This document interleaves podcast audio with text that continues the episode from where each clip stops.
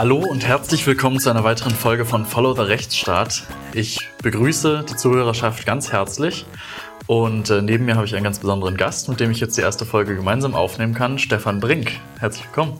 Grüß dich, Max. Freut mich sehr. Schön, dass wir jetzt mal gemeinsam hier was aufnehmen können. Heute ja. ist auch eine Folge, die passt auch auf dich und deine äh, auch jüngste Vergangenheit, wie die Faust aufs Auge, wie man so schön sagt. Wir haben heute geballte Ladung Datenschutzrecht und wir haben zwei Entscheidungen von heute. Wir sind ja etwas schneller hier bei uns im Podcast und deshalb haben wir direkt die Entscheidungen und die Urteile, die heute Morgen rauskamen des EuGHs zum Datenschutzrecht. Äh, zum einen sprechen wir über den immateriellen Schadensersatzanspruch nach der DSGVO, nach dem Artikel 82 und zum anderen werden wir über das Recht auf Kopie nach Artikel 15 der DSGVO sprechen. Hört sich, hört sich nach schwerer Kost an, aber es ist, glaube ich, äh, nicht nur lang erwartet von vielen, auch oh ja. von den Aufsichtsbehörden, aber natürlich auch von den Anwälten und den ähm, vielen Verantwortlichen, die mhm. wissen wollten, was kostet mich das eigentlich genau, äh, wenn ich gegen die Datenschutzgrundverordnung verstoße und dann von einem Betroffenen verklagt werde auf Schadensersatz. Mhm. Und auch die zweite Frage nach Artikel 15, also dem Auskunftsrecht, dem Umfang der, des Auskunftsanspruchs. Mhm. Das ist extrem umstritten und das ist gut, dass der Europäische Gerichtshof regelmäßig mal ja, nass durchwischt äh, und wieder die, die Vielfalt an Meinungen, die im, gerade im Datenschutzbereich mhm. derzeit so aufblühen, mhm. wieder ein bisschen zurückschneidet und ein paar grundsätzliche Feststellungen trifft. Absolut. Und äh, diesen Fall, ähm, vielleicht erinnert sich der eine oder andere Zuhörer, den hatten wir auch schon mal im Podcast hier besprochen. Der Nico und ich, wir haben jetzt den Fall der österreichischen Post hier vorliegen, wo das Urteil jetzt, äh, wie gesagt, heute Morgen veröffentlicht worden ist. Ähm, die österreichische Post hat nämlich Informationen über die politischen Affinitäten der österreichischen Bevölkerung erhoben und das hat für ganz schön viel Verwunderung gesorgt und ähm, ja, ansonsten, Stefan, wollte ich dich einfach mal gern auch dazu ausfragen äh, und, und, mal wissen, wie du das Ganze einschätzen und einordnen würdest. Was ist denn überhaupt passiert, mal grob zusammengefasst für denjenigen, der davon vielleicht noch nicht gehört hat? Mhm, das war tatsächlich ein sehr spannender, interessanter Fall. Äh, die österreichische Post hat nämlich nicht nur das getan, was die Post normalerweise so macht, mhm. äh, nämlich Briefe verteilen und äh, vielleicht das Ganze jetzt ein bisschen digitaler gestalten. Nein, sie hat tatsächlich die Bevölkerung, äh, die Adressaten äh, in Österreich analysiert und hat ähm, ja äh, sich was zugetraut, nämlich aufgrund bestimmter Parameter, anhand sozialer, demografischer äh, Merkmale wollte sie sich eine Auffassung dazu erlauben, welche politische Affinität äh, die Österreicher und Österreicher in bestimmten ähm, Einzugsgebieten hatten. Also sie haben Adressen von Österreichern mit einer politischen Zugehörigkeit oder Affinität verbunden. Das ist schon ein ziemlich starkes Stück. Das ist auch wirklich ein, ein, ein, ein, ein zweifelhaftes Geschäft. Äh, mhm. Klar heißt es dann immer, wir setzen Algorithmen ein. Wahrscheinlich war das dann auch schon künstliche Intelligenz. Äh, in der Sache ist es wahrscheinlich eher Voodoo als eine klare Vorhersage. Aber man kann sowas verkaufen. Das hat die österreichische Post offensichtlich auch gemacht, indem sie das Angebot ausgerufen hat, wenn ihr bestimmte Zielgruppen, politische Zielgruppen erreichen wollt mit euren Botschaften, liebe Werbende, kommt zu uns und wir verteilen das genau und äh, punktgenau auf die Adressaten. Ja, äh, damit war ein Bürger, äh, ein Österreicher nicht einverstanden und hat gesagt, also erstens mal äh, ähm, habe ich dem ganzen Verfahren nicht zugestimmt. Mhm. Ähm, das ging an mir vorbei, was mhm. ihr hier macht. Und zum anderen, also mir hier eine besondere Nähe zu einer bestimmten Partei zuzuschreiben, ist ja schon ein starkes Stück. Und das ähm, belastet mich. Das ist nicht nur blöd, was ihr da macht, das ist ärgerlich. Äh, und äh, ich will, will auch nicht irgendwie politisch verortet werden. Da habt ihr mir einen Schaden zugefügt. Also Ärger, ähm, Vertrauensverlust auch, so ein bisschen auch vielleicht die, die Problematik Kontrollverlust. Wer weiß denn das jetzt? Wer geht denn jetzt davon aus, ich sei einer bestimmten politischen Partei mhm. nahe mhm. oder nicht? Und was denken jetzt die Leute über mich? Auch immer äh, Angst vor einer gewissen Bloßstellung oder vor peinlichen Situationen. Und deswegen Schadensersatz nach Artikel 82 der Datenschutzgrundverordnung ähm, ist die Datenschutzgrundverordnung verletzt worden. Bei mir ein immaterieller Schaden entstanden. Äh, und dafür hätte ich gerne 1000 Euro. So ist es. Genau, das hat er ähm, versucht einzufordern. Das ist dann durch den kompletten ähm, Rechtszug in Österreich gegangen, ähm, genau bis zum obersten Gerichtshof in Österreich. Und ähm, Dann, weil das Ganze irgendwie auch umstritten ist und es diverse Meinungen dazu gibt, ähm, wie das überhaupt zu handhaben ist, dieser Anspruch aus dem Artikel 82 Absatz 1, hat er das Ganze eben äh, vorgelegt an den EuGH, wie es ja eben jedem ähm, genau äh, quasi mitgliedstaatlichem Gericht äh, auch zusteht nach dem AEUV, ganz normales Prozedere.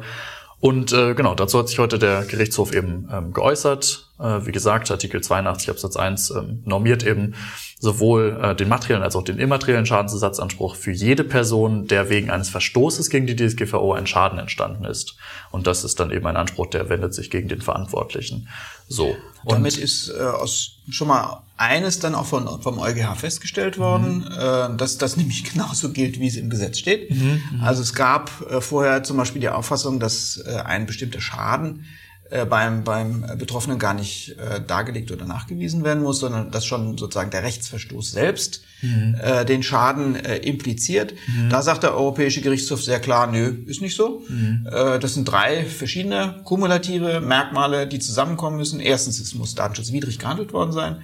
Zweitens, äh, es muss ein Schaden entstanden sein, materiell, immateriell, so wie du gesagt hast, Mans. Mhm. Und äh, dann muss eine Kausalität in dem Bereich bestehen zwischen der Rechtsverletzung und dem Schadenseintritt. Und das gilt genauso und nicht anders und nicht verkürzt. Mhm. Also aus meiner Sicht zunächst mal eine klare Feststellung des EuGH. Ja, und auch ein ganz klares, auch natürlich die wahrscheinlich stärkste Auslegungsmethode, die des Wortlauts und der Wortlaut gibt das auch ganz klar her, finde ich total überzeugend auch. Das heißt ja eben explizit drin, wegen eines Verstoßes ein Schaden. Das heißt also ähm, eben nicht Verstoß gleich Schaden, sondern natürlich noch eine äh, quasi sekundäre zu prüfende ähm, Voraussetzung sozusagen, mhm. damit das Ganze besteht. Wir, wir reden ja hier über den äh, 82 Datenschutzgrundverordnung, mhm. diese Auffassung, dass es möglicherweise neben der Rechtsverletzung an sich keines weiteren Schadens bedürfte, war vielleicht ähm, dadurch zustande gekommen, dass viele schon ein bisschen in den 83, in die nächste Vorschrift, mhm. äh, reingeschlinzt hatten und gesehen hatten, naja, wenn Aufsichtsbehörden äh, Geldbußen verteilen, mhm. da kommt es ja nicht darauf an, ähm, dass ein bestimmter äh, individueller Schaden durch die ähm, Aufsichtsbehörde nachgewiesen werden mhm. muss, bevor so eine Geldbuße äh, verhängt werden kann. Ähm, aber das sind zwei verschiedene Vorschriften, das sind zwei unterschiedliche Kontexte. Einmal mhm. Schadensersatz eines Privaten gegen den Verantwortlichen und das andere Mal ein hoheitliches Bußgeldverfahren. Also das lag jetzt auch nicht so nah, das eine mit dem anderen zu vermengen. Und der Europäische Gerichtshof sagt eben an der Stelle ganz klar, nee, das sind zwei verschiedene Paar Schuhe. Und äh, natürlich brauchen wir für den 82 nicht nur Rechtsverstoß, sondern wir brauchen auch einen Schaden und einen entsprechenden Konnex zwischen diesen beiden Tatbestandsmerkmalen. So, und dann war das ja nicht nur, ähm, nicht nur die einzige Frage, mit der sich der EuGH hier beschäftigen musste, sondern es gab ja dann noch die zweite Vorlagefrage. Und äh, wenn man jetzt festgestellt hat, man braucht, man braucht beides, beziehungsweise eben sogar diese drei ähm, kumulativen Voraussetzungen, die du angesprochen hast, auch Stefan, ähm, dann äh, genau ist als zweites die Frage, wie ist das überhaupt mit dem immateriellen Schaden äh, jetzt im Speziellen? Ähm, ja, wie, wie ist der zu definieren? Wann liegt ein solcher Schaden vor? Stefan hat schon erwähnt, das ist völlig richtig, was auch der Kläger vorgebracht hat. Ähm, Ängste, die er erlitten hat, ähm, äh, was weiß ich, was, was hatten wir hier noch? Irgendeine Art der Frustration, ein Vertrauensverlust wurde angeführt, ja. Gefühl der Bloßstellung, das ist alles nachvollziehbar. Fraglich aber dennoch natürlich, wie möchte man daraus jetzt konkret einen Schaden wirklich ja, sozusagen fassbar machen, determinieren und dem vielleicht auch sogar dann einen entsprechenden Ersatzanspruch in Geld zumessen. Das ist ja viel umstritten gewesen, aber ähm, erstmal hat der EuGH mit etwas aufgeräumt, was äh, viel umstritten war, und das war diese Frage der Erheblichkeit, nicht? Ja, da war von äh, insbesondere deutschen Gerichten nochmal eine Zusatzhürde eingebaut worden. Mhm. Es reichte nicht aus, dass ein Schaden entstanden war, sondern es musste ähm, ein erheblicher Schaden entstanden sein. Das ähm, kam letztlich aus der ähm, Rechtstradition der deutschen Gerichte im Bereich der Rechtsprechung zum allgemeinen Persönlichkeitsrecht. Ähm, da hat man in einer etwa 100 Jahre alten Tradition sich schon sehr früh darauf verständigt, dass nicht jede Beeinträchtigung des allgemeinen Persönlichkeitsrechts notwendigerweise schon zu einem Schaden beziehungsweise zu einem Schadensersatzanspruch führt, mhm. sondern dass da vom Betroffenen auch zu erwarten ist, dass er bestimmte Beeinträchtigungen auch einfach entschädigungslos hinnimmt also, äh, was weiß ich, äh, wenn, natürlich kann das eine Beeinträchtigung der, des allgemeinen Persönlichkeitsrechts sein, wenn andere nachteilige Dinge, die wahr sein können oder unwahr, öffentlich über mich behaupten. In bestimmten Kommunikationssituationen, zum Beispiel, wenn ich in einem öffentlichen Diskussionsprozess drin bin oder wenn ich eine bestimmte Funktion habe, wird mir das aber durchaus zugemutet werden können, dass mir gegenüber auch mit äh, sozusagen harten Bandagen mhm. argumentiert wird oder äh, auch unfreundliche Sachen gesagt werden, auch nachteilige Sachen gesagt mhm. werden, äh, wo man dann sagt, ähm, das ist zwar nicht schön sozusagen, aber das ist jetzt äh, hinzunehmen. Das mhm. sind eher Bagatellfälle oder der Schaden ist jedenfalls nicht so erheblich, dass man dafür einen äh, entsprechenden Anspruch auswerfen müsste. Okay. Und ähm, diese im Bereich des allgemeinen Persönlichkeitsrechts entwickelte Rechtsprechungslinie hat man schlicht und ergreifend übertragen äh, mhm. äh, auf den 82er Anspruch mhm. äh, der DSGVO. Und da sagt der Europäische Gerichtshof, und das finde ich sehr wichtig, dass er das tut, sagt, nee, nee, so geht das nicht. Ihr könnt nicht einfach äh, hier ein zusätzliches begrenzendes Merkmal erfinden. Mhm. Wir haben nämlich in der DSGVO sehr genau nachgelesen und da steht da nichts davon. Das könnt ihr nicht einfach da reinpacken. Und da verweist der Europäische Gerichtshof auch zu Recht darauf, dass es, ähm, wenn man das zuließe, dass die nationalen Gerichte sich jeweils noch Zusatzkriterien einfallen lassen, mhm dass damit natürlich äh, das europäische einheitliche Recht nicht einheitlich vollzogen werden könnte. Mhm. Und Kohärenz, Einheitlichkeit auch in der Anwendung der Datenschutzgrundverordnung ist ja ein sehr hohes Ziel, ähm, auch aus, aus Sicht des Europäischen Gerichtshofs, was die Datenschutzgrundverordnung angeht. Deswegen glaube ich insofern gut und wichtig für die deutschen Gerichte äh, ist damit jetzt in Zukunft mit Sicherheit ein Lernprozess verbunden. Mhm Sie haben in der Vergangenheit äh, sich, sich manchmal auch aus Sicht der, der deutschen Aufsichtsbehörden ein bisschen leicht gemacht, indem sie gesagt haben, naja, ob jetzt wirklich ein Datenschutzverstoß vorlag oder nicht, das lassen wir mal dahingestellt sein. Mhm. Äh, jedenfalls gibt's keinen Schadensersatzanspruch, all dieweil ähm, die, der Schaden jedenfalls nicht erheblich ist. Mhm, verstehe. Und so kam man letztlich um eine Prüfung der Rechtswidrigkeit drumherum. Mhm. Äh, in Zukunft wird das so nicht mehr gehen, sondern da werden die Gerichte sich wohl mit der Datenschutzgrundverordnung beschäftigen müssen und damit, ob eine bestimmte Datenverarbeitung eines Verantwortlichen rechtmäßig war oder nicht. Mhm. Das heißt, sie müssen sich materiell mit den Themen auseinandersetzen. Mhm. Und das ist ein notwendiger Prozess. Äh, klar, ähm, niemand äh, klatscht vor Freude in die Hände, wenn er seine bisherigen auch eingeübten Verhaltensweisen weiterentwickeln muss. Aber mhm. ich glaube, ein Gericht ist das nicht nur zumutbar, sondern das muss auch der Anspruch des Gerichts sein, mhm. zu sagen, ja, wir ähm, kümmern uns jetzt mal ernsthaft darum und verstehen auch die Datenschutzgrundverordnung jetzt nicht als irgendwie ein Sonderfall des äh, Schutzes des allgemeinen Persönlichkeitsrechts, sondern verstehen das als eigenständige Rechtsmaterie, die nach eigenständigen Regeln auch Klar. reguliert ist. Mhm. Es bleibt schwierig. Äh, natürlich bleibt es schwierig, ähm, so einen immateriellen Schaden insbesondere festzustellen, auch den zu bewerten, mhm. ähm, ist schwierig, zumal da die Datenschutzgrundverordnung ja nicht mehr besonders viele Hilfestellungen gibt, mhm. ja, sondern da werden, und das stellt der EuGH auch fest, die äh, nationalen Gerichte schon sozusagen ihre äh, Kriterien entwickeln müssen und ihre Vorgehensweise finden. Zu gerade Fragen immaterieller Schaden wird man in der Datenschutzgrundverordnung nicht so viele Hinweise finden. Ja, ja, das ist das ist schwierig, stimmt. Das kann ich mir gut vorstellen. Das ist äh, wohl so, wie du auch sagst, ähm, dass da jetzt noch mehr Schwierigkeiten auch auf die nationalen ähm, Gerichte natürlich zukommen und sie sich ähm, noch mehr in der Tiefe auch damit auseinandersetzen können. Und insofern war natürlich vielleicht diese von deutschen Gerichten da angewandte Erheblichkeitsschwelle auch einfach ein, ein Instrumentarium, sich ein bisschen Arbeit vom Hals zu, äh, zu mhm. nehmen. Äh, die Überlastung in der Justiz ist ja auch irgendwie ähm, mehr oder minder auch bekannt und ich habe das Gefühl, die Rufe da dahingehend werden auch immer lauter. Deshalb, das macht es jetzt vielleicht auch nicht unbedingt einfacher für die Richter. Und was ich mich auch gefragt habe, ist natürlich, wenn man jetzt sagt, ähm, immaterielle Schäden, egal welcher, welcher Erheblichkeit, ähm, sozusagen begründen, infolge eines Verstoßes natürlich gegen die DSGVO einen Ersatzanspruch frage ich mich dennoch, wie hoch ist der zu beziffern und wer, also, weil es ist ja eben nun mal nichts Fassbares, vor allem wenn man sich von der Erheblichkeitsschwelle verabschiedet, dann ist es ja nun wirklich jede Form eines unguten Gefühls, irgendwie eine schlaflose Nacht ähm, oder was weiß ich, während ich das durchaus noch nachvollziehen konnte, besser, dass das fassbarer ist, wenn es irgendwie pathologisch ist. Mhm. Also irgendwie meinetwegen sogar noch mit einem medizinischen Gutachten oder irgendwas, dass man eine, eine keine Ahnung, eine, Schlafstörung hat oder, oder sonstige Angststörungen, wirklich pathologische Zustände erleidet, das ist dann vielleicht noch eher fassbar und dadurch auch klarer messbar, wenn es um die Geldsumme dann geht. Aber jetzt ähm, ja, habe ich mich schon gefragt, wie das dann ein Richter äh, wirklich vernünftig machen soll, ob das nicht irgendwie eher so ein bisschen dann die, die richterliche Willkür noch mhm. stärker ermöglicht mhm. und vor allem derjenige Kläger die höhere Anspruchssumme nach Hause nimmt, der das bessere Schauspiel vor dem Richter sozusagen auch mhm. spielen kann, mhm. weil dann muss ich einfach nur überzeugend dartun, dass ich irgendwie mich gerade extrem ungut fühle, ohne irgendwie pathologisch oder medizinisch sonstig fassbar nachweisen zu müssen, dass ich tatsächlich einen Schaden sozusagen in mir mhm. trage, der Geldersatz braucht. Wie siehst du das? Ja, da, das ist natürlich eine schwierige Aufgabe. Äh, und äh, das deutsche Recht ist auch gerade was immateriellen Schadensersatz angeht, sehr zurückhaltend. Mhm. Ja äh, die entsprechenden äh, Vorgaben des ähm, BGB mhm. legen da ja auch gerade den Richtern ähm, enge Grenzen auf, in dem gesagt wird, äh, du kannst dir jetzt nicht irgendwelche Tatbestände ausdenken, mhm. für die du Schadensersatz zubilligst, sondern das muss gesetzlich bestimmt sein. Und ja. da sind wir mit dem 823 und dem allgemeinen Persönlichkeitsrecht schon äh, ja äh, doch eher in einer äh, zwar richterrechtlichen, richterrechtlichen Traditionen mhm. drin, aber ähm, so arg bestimmt ist es jetzt auch wieder nicht. Klar.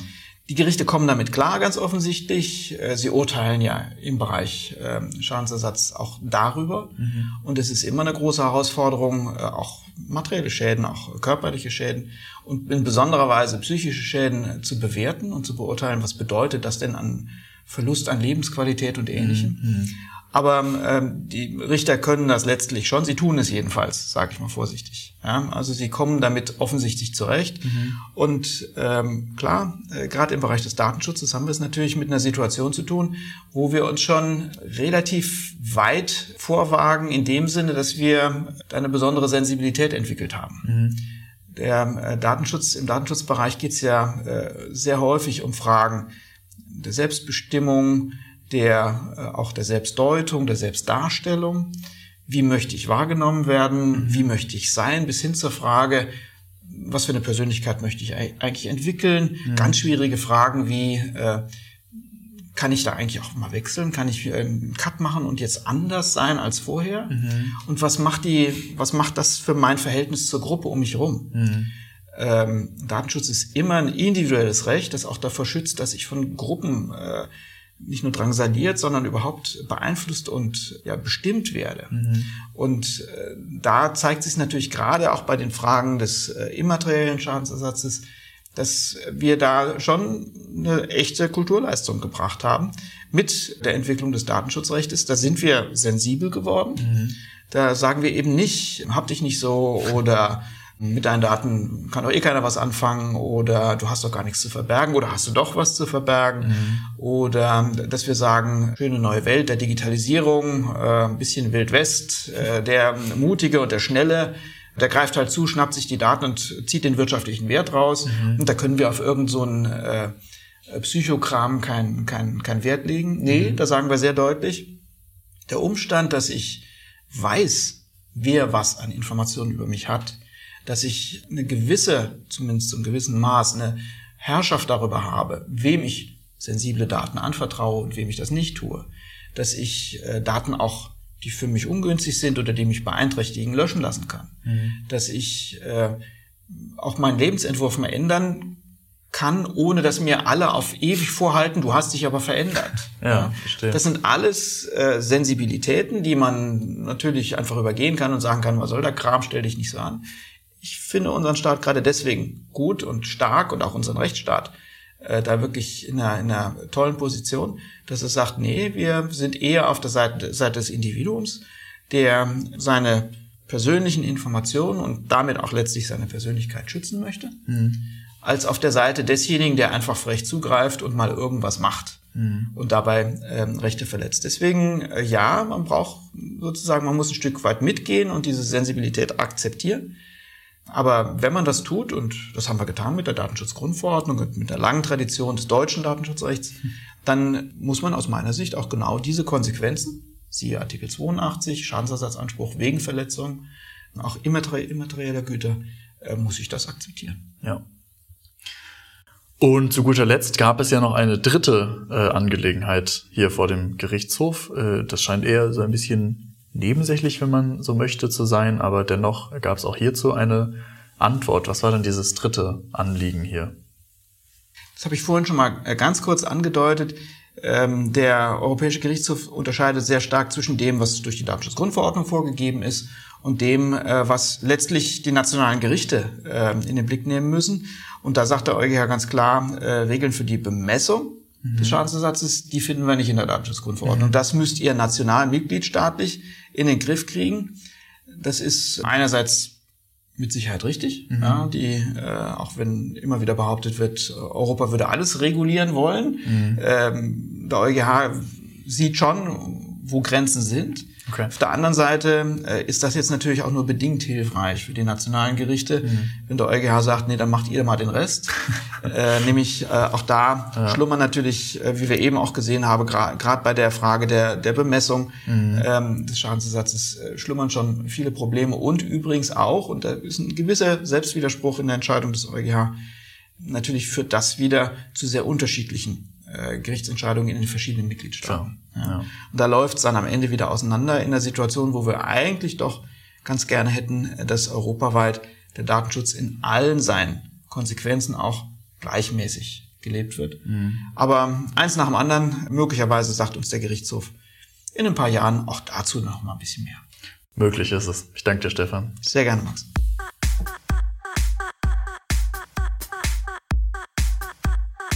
Stefan, es gibt äh, ja noch einen zweiten EuGH-Fall, der heute, wo wir das aufnehmen, am Donnerstag, äh, 4.5. entschieden worden ist. Äh, da geht es um den Artikel 15 oder genauer gesagt um den Artikel 15 Absatz 3 der DSGVO, nämlich um die Frage, wie denn eigentlich der Begriff der Kopie zu verstehen ist. In 15 Absatz 3 auch eine sehr streitige, ja. seit langem schon streitige Frage. So, jetzt hast du gesagt, das ist ja nicht so interessant, das Urteil, wie das andere. Ja, jedenfalls schien, schien es mir nicht spektakulär. Das, was dort äh, vom EuGH ausgeführt wurde, leuchtet mir alles ein.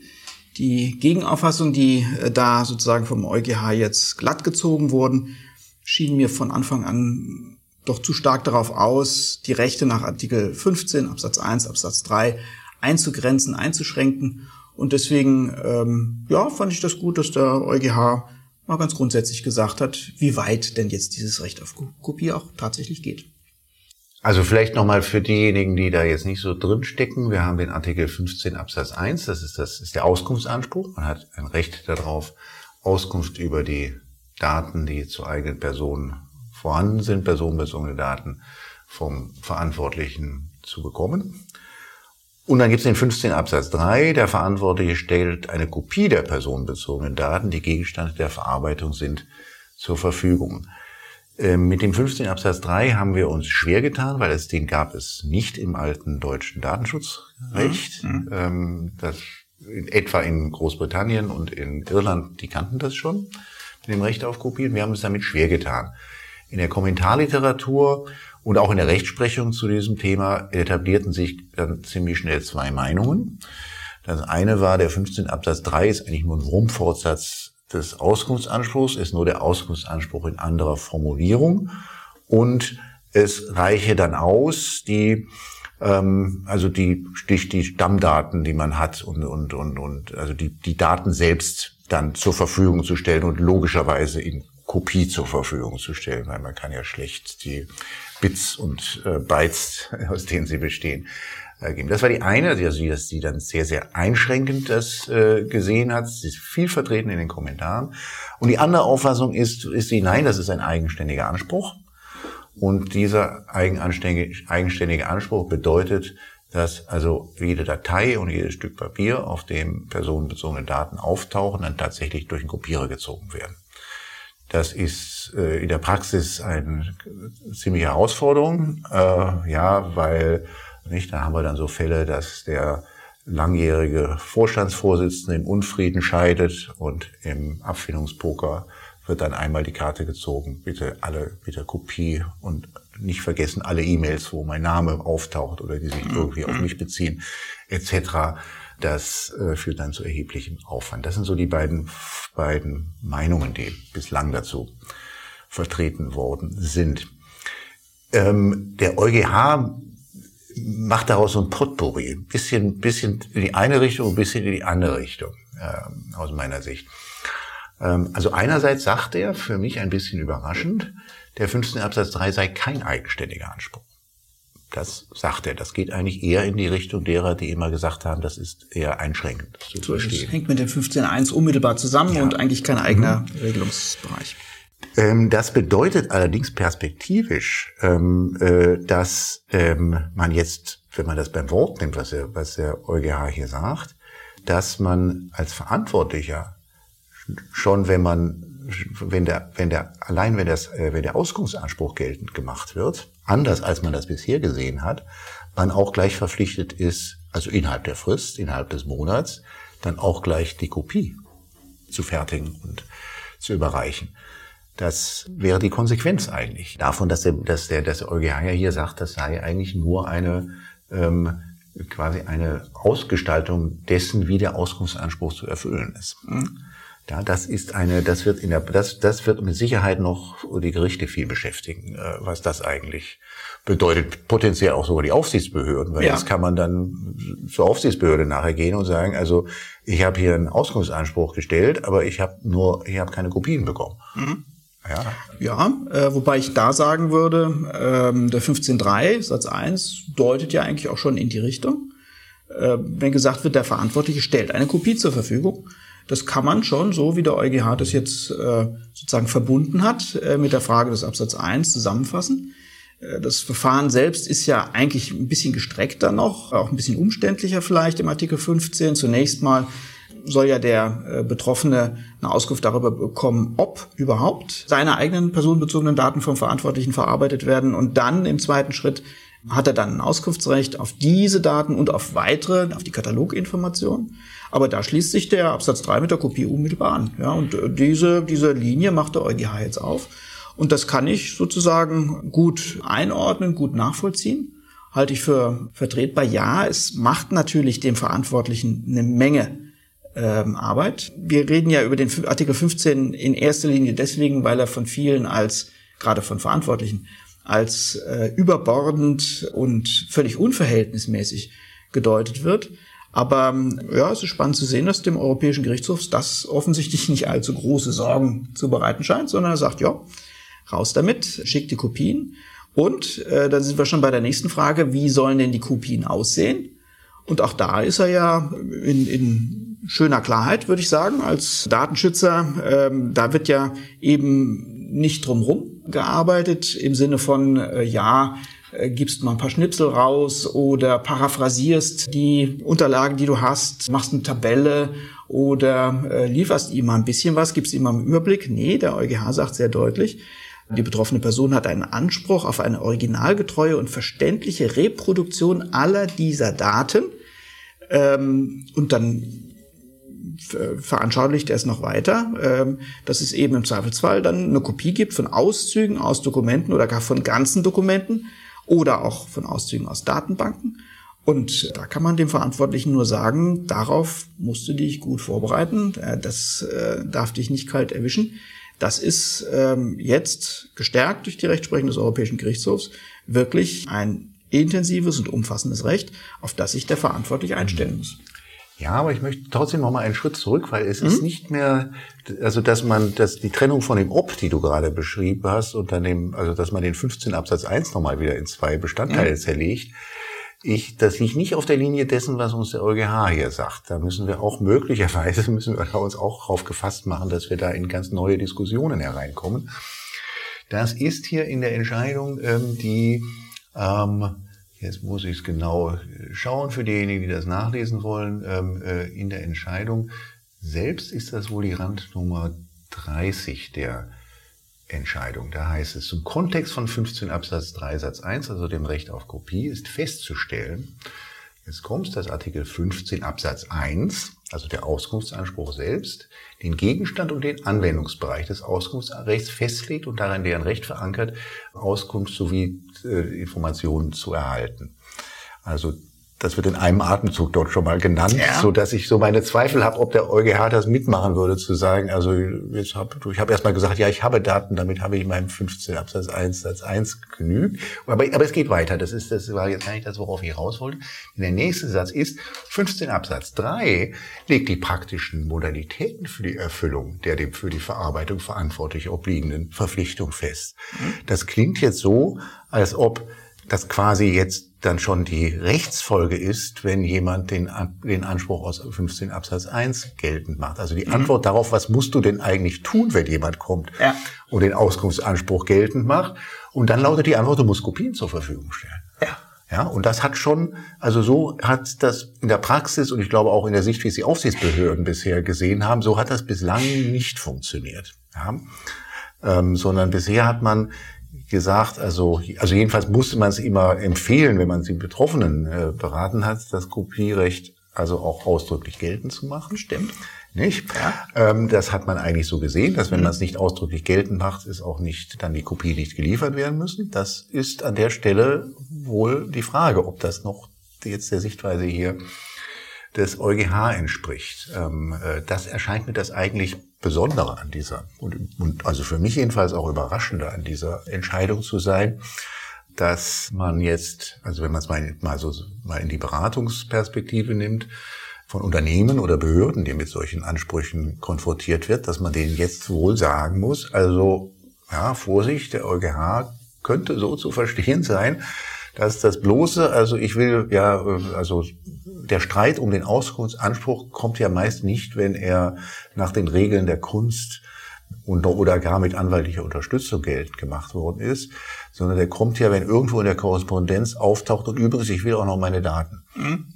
Ja, ähm, mhm. äh, das ist so der typische Streitfall, äh, wie, wie, man, wie wir den kennen. Und dann, und dann rennen die irgendwie zu diesen komischen Behörden, äh, die für Datenschutz zuständig sind und sagen, ich habe doch da irgendwo in der Zeile 20 gesagt, ich will auch meine Daten.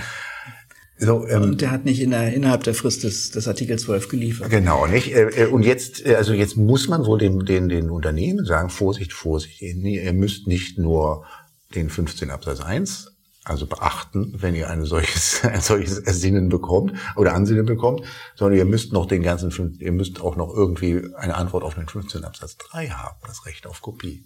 Ja. ja. Das ist, ergibt sich schön aus dem, äh, der Randnummer 32 der Entscheidung des EuGH, dass der Artikel 15 sozusagen auch einheitlich verstanden mhm. und ausgelegt wird, dass man ihn nicht so auslegen kann, dass in seinem Absatz 3 Satz 1 was anderes passiert als in seinem Absatz 1.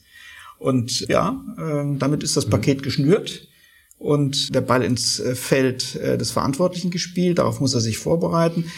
Was an dem 15 auch natürlich unter Gesichtspunkt der gesetzgeberischen Ausgestaltung des Auskunftsanspruchs äh, kritisiert wird, ist, dass der Verantwortliche selbst ja relativ wenig einwenden kann. Der kann ja nicht sagen, oh, das ist aber ein großer Aufwand. Oder, oh, da habe ich jetzt aber gar keine Zeit. Oder das kostet mich ja unheimlich viel. Oder du kannst doch gar nichts mit den Daten anfangen. Äh, er kann sagen, das ergibt sich aus dem Artikel 12, das ist rechtsmissbräuchlich. Du stellst den Antrag nur, um mir Ärger zu machen. Das kann er sagen, aber viel mehr kann er nicht sagen. Ansonsten schützt der Artikel 15 tatsächlich nur das äh, Rechte und Freiheiten anderer Personen. Ähm, also der äh, Verantwortliche kann nicht sagen, ich bin beeinträchtigt durch die Wahrnehmung des Auskunftsrechts, sondern er kann nur sagen, ja, da sind aber Rechte Dritter noch zu berücksichtigen, zum Beispiel Datenschutzrecht anderer oder Urheberrechte oder Betriebs- und Geschäftsgeheimnisse Dritter. Sich selbst kann er da nicht rausziehen. Und das macht den 15 wirklich unangenehm und hart. Das ist aus meiner Sicht jetzt durch den EuGH äh, nicht einfacher geworden mhm. für, den, für den Verantwortlichen. Allerdings auf eine ganz praktische, einfache Frage gibt der EuGH dann meines Erachtens wieder keine Antwort. Nämlich auf die Frage, also wir haben hier E-Mail-Bestände von Millionen und Milliarden, wo potenziell jemand auf die Idee kommen könnte, der jetzt aus dem Beispiel gerade Vorsitzende, der dort sein Auskunftsrecht geltend macht, dessen personenbezogene Daten. Ich nenne mir mal jetzt ein Kriterium, nachdem ich die, also was ich denn jetzt eigentlich tatsächlich liefern muss. Ähm, dass die kompletten E-Mails, also dass eine komplette E-Mail, die der Betreffende geschickt oder empfangen hat, ähm, per Kopie überlassen werden soll, steht nicht in dem Urteil.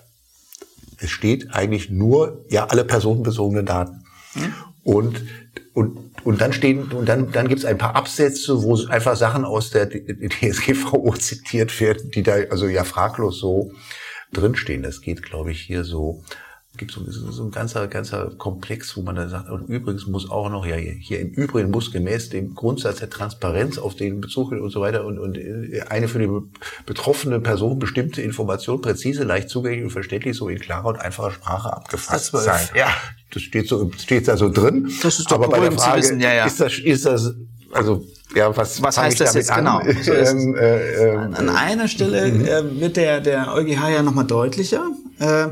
Äh, es gab ja ähm, die aus meiner Sicht eher humoristische Auffassung, äh, dass der Verantwortliche sozusagen tatsächlich nur die personenbezogenen Daten an den Betroffenen zurückspielen muss. Mhm. Also er schickt ihm dann äh, sozusagen 100 Schnipsel, auf denen sein Name steht. Äh, da sagt der EuGH zutreffend, und ich glaube auch, auch das ist überzeugend, dass die betroffene Person aus der Auskunft auch den Kontext verstehen muss, in dem seine personenbezogenen Daten verarbeitet worden sind damit sie selbst eine transparente Auskunft erhält und auch weitere Rechte, mhm. zum Beispiel auf Löschung, zum Beispiel auf Schadenersatz, dann geltend machen kann. Also der EuGH weitet also dieses, diesen, diesen Anspruch äh, Auskunft über meine personenbezogenen Daten aus. Der Auskunft, das, was ich ihm gebe, also die Kopie, muss auch den Kontext umfassen, und zwar in einer Art und Weise, dass der Betroffene sich klar werden kann, auf welcher Grundlage wird das wohl verarbeitet, was genau weiß er denn, was macht er denn damit, könnte das rechtswidrig sein, will ich, dass das gelöscht wird, will ich da möglicherweise Schadensersatz haben. Also ähm, auch das nicht gerade eine Einschränkung ähm, des, des Auskunftsanspruchs. Aber es ist eben auch nicht der so die, die weite, ganz weite Auffassung, die das es stimmt. gegeben hat, dass ja. man also jede E-Mail, die also in irgendeiner Form sich, also wo man auf die Idee kommen könnte, dass sie auf den auch nicht namentlich genannten Vorstandsvorsitzenden Bezug nimmt, ähm, dass sie also komplett ähm, herauszugeben ist. Oder das Bundesverwaltungsgericht, das haben wir auch in einer Folge hier behandelt, die gesagt haben, also Prüfungsarbeiten, das sind immer von, also von Seite eins bis zum Schluss sind das immer personenbezogene Daten und deswegen sind sie, sind sie komplett zu kopieren auch. Äh, äh, rauszugehen. Das ist, das ist es auch wieder nicht, sondern es ist irgendwie so eine Mittellinie, die also aus meiner Sicht wieder dann wieder so verschwommen ist, dass wir Anwälte uns freuen dürfen, weil da kommt wieder ganz viel Beratungsbedarf auf uns zu und, auch, wir Prozessanwälte dürfen uns vor allen Dingen freuen, weil wir uns jetzt wieder in ganz vielen Verfahren eine ganz, mit ganz neuen Streitfragen und Abgrenzungen befassen dürfen. Randnummer 41. Also Randnummer 41 steht jetzt glaube ich, am klarsten drin, dass man eben nicht jetzt ganze, also, also da ganze E-Mail, äh, E-Mails ausdrucken oder in anderer Form überlassen muss. Aber um zu gewährleisten, dass die so bereitgestellten Informationen leicht verständlich äh, sind, kann sich nämlich, kann sich die Re Reproduktion von Auszügen aus Dokumenten, also nicht die Reproduktion von Dokumenten, sondern die Reproduktion von Auszügen aus Dokumenten oder gar von ganzen Dokumenten oder auch von Auszügen aus Datenbanken, die unter anderem personenbezogene Daten enthalten, die Gegenstand der Verarbeitung sind, als unerlässlich erweisen, wenn die Kontextualisierung der verarbeiteten Daten erforderlich ist, um ihre Verständlichkeit zu gewährleisten viel Spaß, wenn man also in der äh, jetzt in äh, als Arbeitsrechtler in der ähm, ja. äh, dort sitzt und man ja. kriegt den Auskunftsanspruch des Arbeitsnehmers. Viel Spaß mit dieser abstrakten Formulierung dann ja. auch tatsächlich die richtige Linie zu erwischen. viel, viel Spaß übrigens auch für die Aufsichtsbehörden. Also an der das ist ja auch. Ja, ich, äh, mein Mitleid mit Aufsichtsbehörden ist war schon immer begrenzt. Tatsächlich der viel Spaß dem Verantwortlichen die gute Nachricht, die, wenn man eine sucht, äh, steckt immerhin darin, dass es der Verantwortliche selber ist, der diese Kontextualisierung vornehmen muss. Also da auch in gewisser Weise steuern kann, wo er sagt, also das braucht der mhm. äh, Betroffene jetzt noch, um das zu kapieren, äh, was ich hier an Daten habe, oder das braucht er nicht. Ähm, das darf man auch nicht in dem ganzen Spiel vergessen. Der Verantwortliche ist ja meistens in der Vorhand. Der ist bei der gesamten Datenverarbeitung in der Vorhand. Ähm, er entscheidet Artikel 6.1f äh, über sein berechtigtes Interesse, über gegenläufige schutzwürdige Interessen des Betroffenen. Das macht er. Das ist seine Sicht der Dinge. Hier bei der Auskunft entscheidet er, wo er den Kontext enden lässt oder nicht. Klar, sowas wird im Ausnahmefall mal von der Aufsichtsbehörde überprüft und die ist dann auch, muss dann auch zusehen, wie sie ihre Kriterien zusammensammelt. Und noch seltener landet das vor Gericht. Insofern, der Verantwortliche hat schon immer eine starke Stellung. Er ist derjenige, der die Datenverarbeitung in der Hand hat. Er ist derjenige, der die Rechtsgrundlagen schafft. Ähm, aber ja, äh, wenn es zum Schwur kommt äh, und der Betroffene sich auf die Hinterbeine stellt, äh, dann macht diese Entscheidung des EuGH es für den Verantwortlichen nicht leichter. Und es ist nicht so, also ich habe das gerade mit etwas fast zynischen Zungenschlag gesagt, es ist jetzt nicht nur so, dass sich Berater hier über neue Arbeit freuen können, sondern die Spielräume sind natürlich auch dann wieder groß. Also auch die Gestaltungsspielräume sind natürlich groß. Natürlich kann man das dann wieder ganz, ganz eng verstehen. Also da ist gar keine Kontextualisierung erforderlich. Also die Entscheidung lässt sicherlich auch in der Beratung wiederum große Spielräume dafür zu sagen, doch sehr, sehr zurückhaltend dann tatsächlich auch äh, jetzt ähm, bei der Überlassung von, von Kopien zu sein. Vielleicht sollten wir noch eins, ein, eins, eins muss ich unbedingt noch, das ist mein Lieblingssatz, da will ich dir mal fragen, ob du den verstehst. Ja. Es gibt ja manchmal so Sachen, die liest man zweimal, liest man dreimal und so richtig versteht man sie nicht. Das ist die Randnummer 42. Insbesondere wenn personenbezogene Daten aus anderen Daten generiert werden. Haben die da an Chat-GPT gedacht? Nein, aber eben, nein, also insbesondere wenn personenbezogene Daten aus anderen Daten generiert werden oder wenn sie auf freien Feldern beruhen.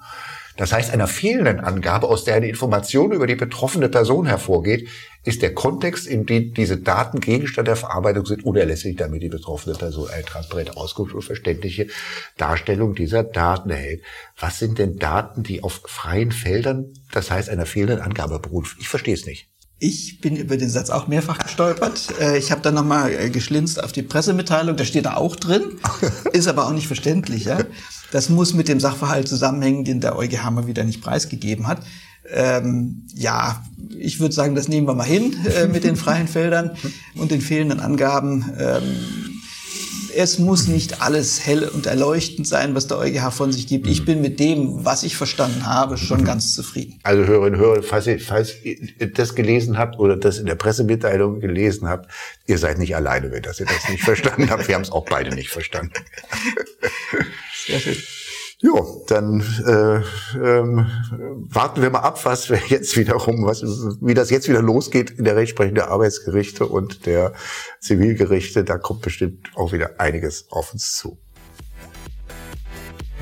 Ja, dann hoffe ich, dass diese Folge Ihnen und euch auch wieder gefallen hat, dass ihr es bis zum Ende geschafft habt, dass es euch bereichert hat. Wir sind wie immer offen für äh, Feedback, für Rückmeldungen jeder Art, immer auch gern äh, wie gewohnt an adamek.herting.de. Und äh, ja, dann verabschiede ich euch und Sie hiermit und freue mich, ähm, wenn Sie und ihr wieder das nächste Mal einschalten werdet. Und bis dahin alles Gute. Das war Follow the Rechtsstaat. Schaltet auch ein bei der nächsten Folge und abonniert.